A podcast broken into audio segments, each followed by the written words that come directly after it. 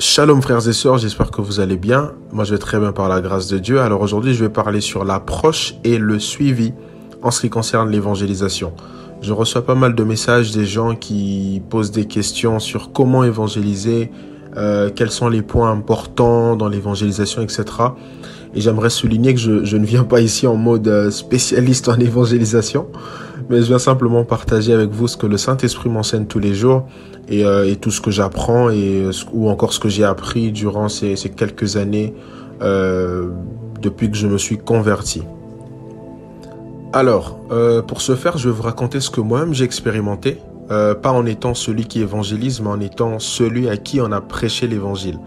Euh, pour ceux qui m'ont sur les réseaux sociaux, on, ils ont certainement euh, écouté mon témoignage où j'ai raconté comment est-ce que j'ai accepté Jésus-Christ comme Seigneur et Sauveur euh, le 27 juin 2010 à Kinshasa et la même année en Afrique du Sud, le 20 août, je me suis fait baptiser.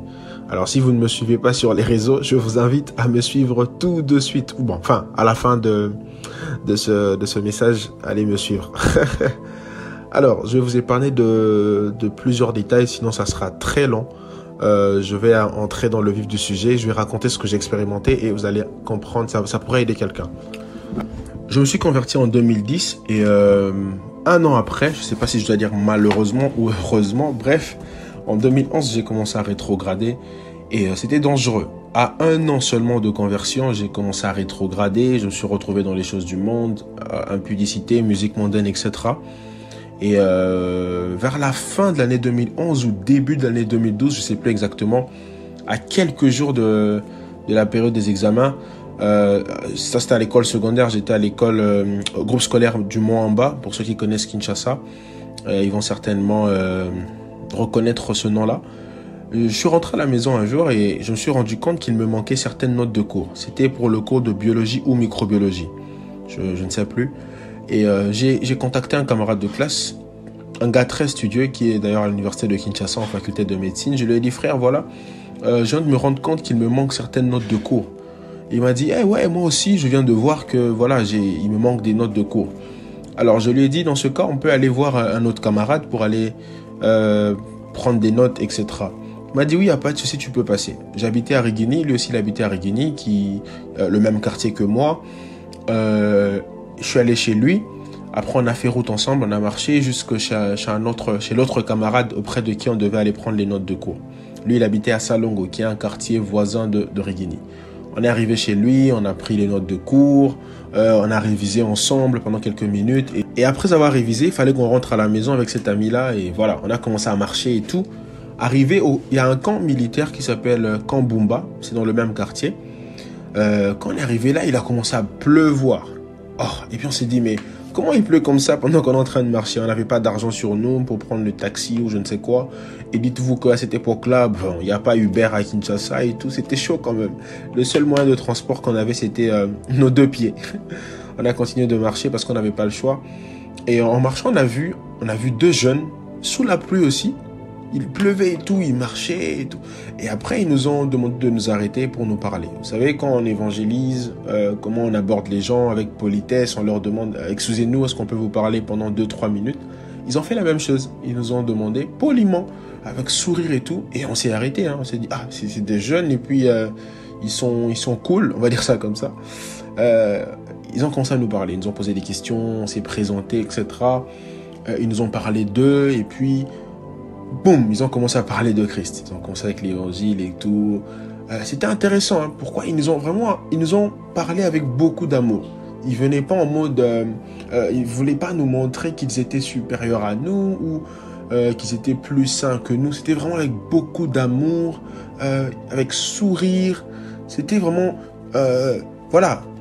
On était en train de converser ensemble. Ils parlaient et puis on parlait aussi. C'est-à-dire, ils nous laissaient le temps de parler, ils nous écoutaient et tout enfin, quand on répondait, ils pouvaient cerner c'était quoi le problème en nous. Et avec ça, ils pouvaient nous aider. Vous voyez un peu? Et euh, voilà, à la fin, ils nous ont demandé si on, pouvait tous s'échanger de numéro de téléphone. Etc. On leur a donné le numéro de téléphone, ils nous ont donné les, leurs. Et après, ils ont, ils ont commencé à nous appeler tous les jours et envoyer des textos, des versets bibliques, etc. Ils nous ont même invités euh, euh, dans leur groupe. Ils avaient commencé un, groupe qui s'appelait Young for Christ. Et c'est dans ce groupe que, que j'ai évangélisé pour la toute première fois de ma vie, dans les rues de, de Kinshasa, dans quelques rues. On allait dans les maisons, euh, dans, dans, dans, plusieurs coins pour évangéliser avec euh, euh, des frères et sœurs. Et c'était, c'était, c'était une expérience vraiment magnifique. À frères et sœurs, aujourd'hui, je me rends compte que, euh, waouh, Dieu ne fait rien par hasard. Déjà, il n'y a pas de hasard. Des fois, on néglige certaines rencontres de quelques minutes. On se dit, bon, ouais, j'ai rencontré telle personne par hasard. Ça, n'existe pas, ce, ce langage-là, en ce qui concerne la, la, la marche avec le Seigneur. Il ne fait rien par hasard. Il fait toutes choses pour un but, vous. Et je me dis, le Seigneur avait envoyé ces deux jeunes-là pour m'impacter au travers d'eux, il y a, la passion pour les âmes qui, qui, est née, en fait. La passion pour aller prêcher l'évangile. Sans que je ne m'en rende compte, en fait. Et aujourd'hui, je, je, réalise vraiment que ces deux jeunes-là, aujourd'hui, ils sont toujours dans le Seigneur et je bénis Dieu pour cela. Ils m'ont vraiment impacté. Ils m'ont vraiment impacté. Et, euh, et je me demande ce qui serait arrivé si je n'avais pas rencontré ces deux jeunes-là. Comme j'ai dit, hein, je vous ai de plusieurs détails. Vraiment, cette rencontre-là de quelques minutes a ouvert enfin, a créé quelque chose de, merveilleux dans ma, marche avec le Seigneur. Ça, ça a été vraiment une porte. Euh, Waouh, c'est juste extraordinaire. Alors, frères et sœurs, tout à l'heure, j'ai parlé de comment ils nous ont approchés, c'est-à-dire mon camarade et moi, avec beaucoup d'amour, beaucoup de sourire. Vous savez, lorsqu'on évangélise, il faut qu'on vienne avec l'amour. Il faut avoir le sourire, il faut avoir une certaine manière de parler. Je, je dis très souvent, euh, on ne peut pas euh, approcher tout le monde avec la même tactique.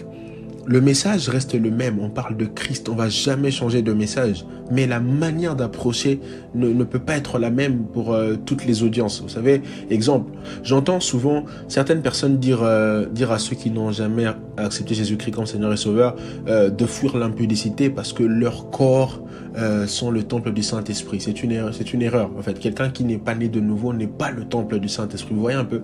Alors, déjà là, il y a un problème. Tu veux pas dire à un païen fuis l'impudicité parce que ton corps est le temple du Saint-Esprit. Ou euh, voyez un peu. Donc, il faut savoir comment aborder un païen, comment aborder quelqu'un qui, est rétrograde, comment aborder euh, quelqu'un qui est dans une religion X ou Y, voyez un peu Donc euh, c'est un peu ça. Mais dans tout ça, il faut avoir l'amour, le sourire. Il faut que la personne qui, qui t'écoute soit à l'aise. Donc il faut la mettre à l'aise. Il faut la laisser parler aussi. Parce que des fois, on veut parler, parler, parler, on veut même pas écouter les autres. Parce qu'on sait qu'il y a des gens qui, qui ont rétrogradé parce qu'ils ont connu des blessures intérieures, peut-être même euh, euh, à cause des chrétiens, à cause de, de, certaines églises et tout. Il faut d'abord écouter ces gens. Vous voyez, lorsque tu laisses la personne te parler, tu, tu, voilà, tu l'écoutes avec attention et passion, euh, la, la personne se sent à l'aise au fait. Et toi aussi, quand tu vas parler, le message va couler. Donc, J'insiste sur ce point. L'amour, le sourire, ne pas juger cette personne euh, à qui tu parles de Christ et, et, beaucoup de compassion quand tu, quand tu évangélises. C'est ce que je suis, je suis en train de, de nous dire. C'est vraiment important de, savoir comment aborder les gens. Parce que lorsqu'on aborde mal, euh, moi par exemple, mon, propre exemple, lorsque tu, ne me parles pas bien, tu ne me mets pas à l'aise, je, ne vais pas vraiment prêter attention à ce que tu, vas me dire. Voilà, je vais entendre, mais je vais pas vraiment t'écouter avec beaucoup de voilà, avec beaucoup d'attention. Alors, il est important de mettre euh, ces personnes à qui on parle de Christ à l'aise. Autre chose, le suivi. Des fois, on prêche, on, se contente du fait que les gens euh, aient fait la prière du salut et puis c'est fini. On pense que ouais, ça y est, c'est bon. Ouais, la personne a fait la prière du salut, mais il est important de la suivre. C'est comme un bébé qui naît et puis on le laisse tout seul comme ça. Donc, quand on prêche l'évangile, il faut s'assurer qu'on qu'on garde contact avec ces gens. Même si la personne n'accepte pas de, de, faire la prière du salut, prends quand même euh, euh, ses coordonnées si possible et continue de, de, prêcher, continue, persévère dans ce que tu es en train de, de semer dans, dans sa vie. Parce que toutes ces paroles sont des semences en fait. Alors il faut vraiment qu'on apprenne à suivre de près toutes ces personnes. Euh, à qui on parle de Christ. Je vais partager un petit conseil. Moi, sur mon téléphone, j'ai une option euh, où j'ai écrit euh, évangélisation 2021 par exemple pour chaque année, hein, évangélisation 2021, euh, mars, avril, euh, janvier, février. Et là-bas, à chaque fois que je, je, parle de Christ à une personne, j'écris son nom. Et si la personne me donne ses coordonnées, j'ajoute ses coordonnées. Donc ça me permet de savoir que ah, à telle date, j'ai parlé à, à, X personnes. Et euh, ça me permet de prier pour cette personne, de, de, de l'appeler, de la contacter, etc. Vous voyez un peu, dans ces petites choses-là, il faut vraiment veiller sur ça.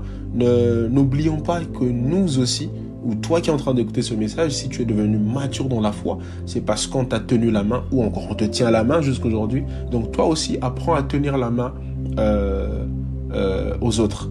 Donc euh, voilà, que, le Seigneur vous bénisse abondamment. J'espère que ça a édifié quelqu'un. Hein. Apprenons à prêcher avec amour et apprenons à suivre ces âmes à qui on parle de Christ. Et euh, toi qui écoutes ce message, peut-être que tu, as, tu, ne sais pas de quoi il s'agit, peut-être que tu n'as jamais reçu Jésus-Christ comme Seigneur et Sauveur, ou même tu l'as reçu, mais tu as rétrogradé, comme moi j'ai dit tout à l'heure, euh, voilà comment j'avais rétrogradé. Je t'informe, enfin je te rappelle que, que Dieu t'aime énormément, Jésus t'aime, et euh, il veut faire de toi ce qu'il a prévu alors, euh, c'est pas compliqué, accepte-le comme ton Seigneur et Sauveur. Et même si tu t'es éloigné de lui, euh, c'est pas compliqué, hein, c'est gratuit. Euh, tout ce que tu as à faire, au fait, c'est tu n'as pas d'argent à payer. Tout ce que tu as à faire, c'est de, faire cette prière hein, avec euh, sincérité de cœur. Tu lui dis simplement, Seigneur Jésus, j'ai entendu parler de toi et je te demande pardon pour toutes mes, fautes, toutes mes failles, tous mes péchés. Et aujourd'hui, je t'accepte comme mon Seigneur et Sauveur. Je, te prie de, me conduire, de, de, de faire de moi ce que tu as prévu. Je te laisse le contrôle de toutes choses. Je ne veux plus faire les choses par moi-même. Je, je veux que toi seul me dirige, me conduise et que par ton esprit, tu puisses euh, me diriger à chaque instant de ma vie. Aussi simple que ça. Alors, si tu as fait cette prière, mon frère, ma soeur, je te prie de me contacter. Et euh, où que tu sois, euh, je ferai de mon mieux pour pour que tu sois suivi, pour que voilà, tu sois bien accueilli dans la grande famille des enfants de Dieu, pour qu'on prenne soin de toi. Alors n'hésite pas, n'hésite pas. Et donc euh, voilà. Alors à vous tous qui avez pris le temps d'écouter ce message, que le Seigneur vous bénisse. Je vous prie de le partager et surtout de mettre en pratique euh, ces deux conseils en ce qui concerne l'évangélisation. Soyez tous bénis. Shalom, shalom.